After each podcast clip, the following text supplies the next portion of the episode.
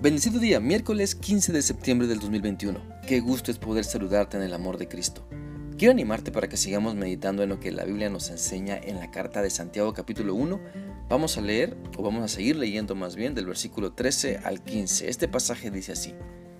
Y cuando sean tentados, acuérdense de no decir, Dios me está tentando. Dios nunca es tentado a hacer el mal y jamás tienta a nadie. La tentación viene de nuestros propios deseos, los cuales nos seducen y nos arrastran. De esos deseos nacen los actos pecaminosos y el pecado cuando se le deja crecer da luz a la muerte. Queda claro que Dios no es tentado por el mal, ni Él tienta a nadie, pues su deseo es nuestra santificación y no nuestra perdición. Por eso cada uno de nosotros debemos evaluar nuestra vida y darnos cuenta en las tentaciones que repetidamente estamos cayendo para pedirle a Dios que nos ayude, que nos fortalezca en su espíritu. Entonces cada uno de nosotros es tentado por lo que nos llama la atención, pero muchas personas no quieren admitir su responsabilidad en la tentación. Se quieren excusar diciendo que el demonio me hizo hacerlo. Pero delante de Dios, ninguna excusa sirve somos responsables de nuestra conducta ante la tentación. Por eso debemos entender que cada uno de nosotros somos tentados cuando somos arrastrados y seducidos por nuestro propio mal deseo, así como el pez ve la carnada y se ve tentado a morder, pagando con su vida su inocencia e ignorancia, también así, cada persona es seducida y engañada para caer en la tentación. Pero nosotros no podemos alegar de inocencia o ignorancia, porque somos tentados por el mal deseo que hay en nuestra mente y que se extiende a todo nuestro cuerpo. Por eso no podemos alegar de inocencia, porque el pecado está en nosotros, el mal deseo domina algunas áreas o aspectos de nuestra vida y no podemos decir que es culpa de alguien más, porque las tentaciones que estamos teniendo se anidan en nuestra mente y son producto de lo que pensamos, vemos y hacemos. La causa de todas nuestras tentaciones entonces reside en nosotros mismos.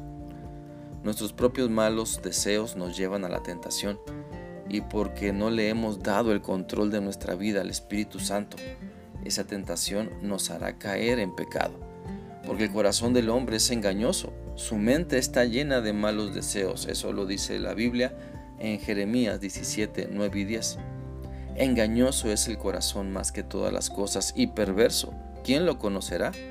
Yo Jehová, que escudriño la mente, que pruebo el corazón, para dar a cada uno según su camino, según el fruto de sus obras.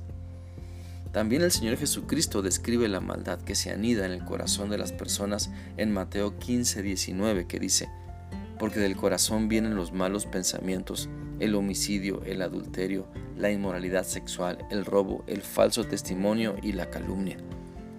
Por lo tanto, debemos reconocer nuestras tentaciones para pedirle a Dios que nos ayude y nos fortalezca para no caer en la tentación que da lugar al pecado. Recuerda, Dios no te ha olvidado, siempre está con nosotros y contesta nuestras oraciones cuando le pedimos que nos ayude a superar la tentación para no caer en la maldad del pecado. Aunque muchas veces la tentación parece superar nuestras fuerzas, Dios está con nosotros y cumple lo que dice la Biblia en 1 Corintios 10:13. Dios es fiel, Él no permitirá que sean tentados más allá de lo que puedan soportar, pero cuando sean tentados, Él dará juntamente con la tentación la salida para que puedan soportar. Por tanto, reconozcamos los pensamientos de maldad que se han anidado en nuestra mente Pidamos a Dios que cuide nuestros ojos para no ver lo que más tarde se convertirá en una lucha por la maldad que se anida en nuestra mente. Pidamos a Dios que cuide nuestra boca para no decir cosas perversas que nos meten en tentación y nos llevan al pecado. Pidamos a Dios que cuide nuestros oídos para no andar escuchando perversidades que nos meterán en la tentación y nos harán pecar. Cada uno de nosotros debemos ser dóciles y humildes para reconocer nuestra inclinación al mal y para clamar a Dios pidiendo perdón, pidiéndole ayuda para que nuestra mente no navegue con la bandera de la perversidad, sino con el buen testimonio de la santidad.